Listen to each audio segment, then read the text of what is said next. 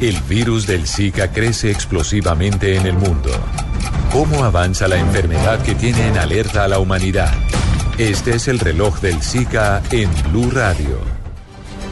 Y en Colombia el Instituto Nacional de Salud confirma que ya son más de 20.000 los casos notificados con Zika. Asimismo, 2.116 mujeres embarazadas fueron reportadas en el último boletín epidemiológico. Los detalles con Laura Quiseno. Buenos días. El Instituto Nacional de Salud confirma en su último boletín epidemiológico la notificación de 20.297 casos de Zika hasta la semana 3 del 2016. De acuerdo al informe, 1.050 casos han sido confirmados por laboratorio procedentes de 30 departamentos. 17.115 casos han sido confirmados por clínica y 2.132 casos fueron clasificados como sospechosos. El virus del Zika se encuentra ya en 193 municipios del país, de los cuales el 46% corresponden a la región central y el 20% a la región caribe. Desde el inicio de la fase epidémica se han notificado 2.116 mujeres en estado de embarazo con el virus. De ellas, 176 gestantes tienen resultado positivo notificado por el Laboratorio de Virología del Instituto Nacional de Salud, 1.735 gestantes notificadas por clínica y 205 gestantes notificadas como sospechosas de la enfermedad. Laura Quiseno, Blue Radio. Gracias Laura y arranca una nueva jornada nacional de vacunación. Se espera que cerca de 320 mil niños sean inmunizados. Carlos Albino con los detalles.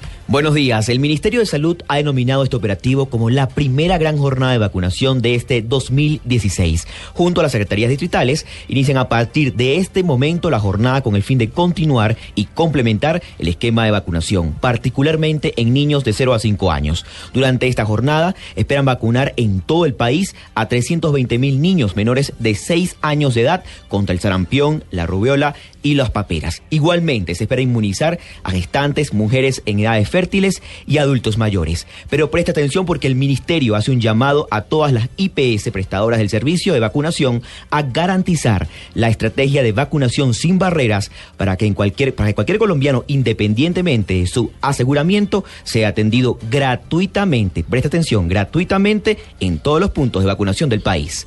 Carlos Arturo Albino, Blue Radio. Gracias, Carlos. La Secretaría de Medio Ambiente de Villavicencio se mostró bastante preocupada por la mala cultura de los villavicenses, por lo que se pretende incrementar el costo de los comparendos ambientales. Carlos Andrés Pérez.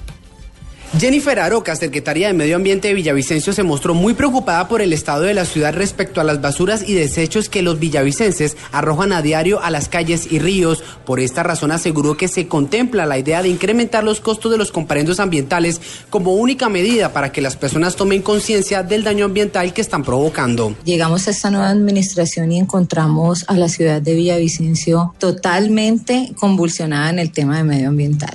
Eh, la educación poco, eh, los villavicenses siguen contaminando, los villavicenses siguen eh, arrojando residuos sólidos, eh, baterías, bueno, encontramos de todo, llantas, que es nuestro problema, super problema aquí en Villavicencio. Aroca aseguró que una de las principales problemáticas de la ciudad es la falta de conciencia ciudadana, por lo que se iniciarán campañas ambientales con los niños de la ciudad.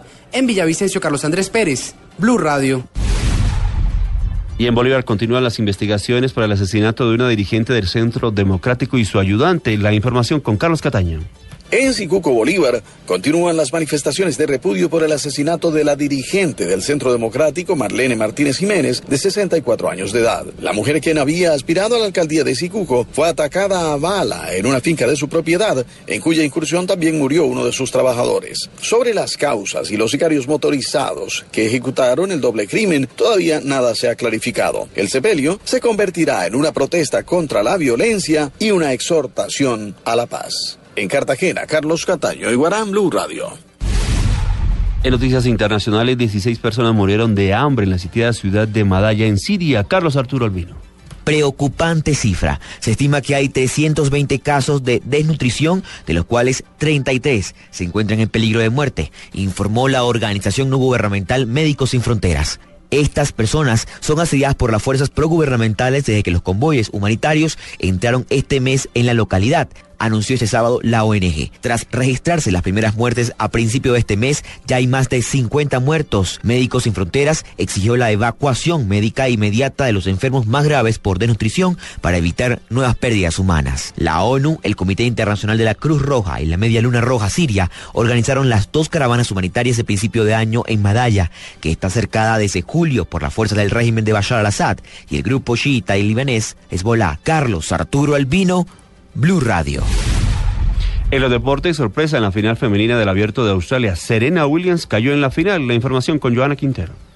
Con parciales 6-4, 3-6 y 6-4, la alemana Angelique Kerber se quedó con el título del Australia Open al derrotar a la vigente campeona, la norteamericana Serena Williams. Ese es el primer gran título conseguido por Kerber, que desvaneció a Williams, quien esperaba conseguir su Gran Slam número 22 para convertirse en la mejor tenista en la era de los abiertos. Tras este triunfo, la alemana ahora es la número 2 del ranking de la WTA. Mañana será la final de hombres entre Andy Murray y Novak Djokovic. Joana Quintero, Blue Radio.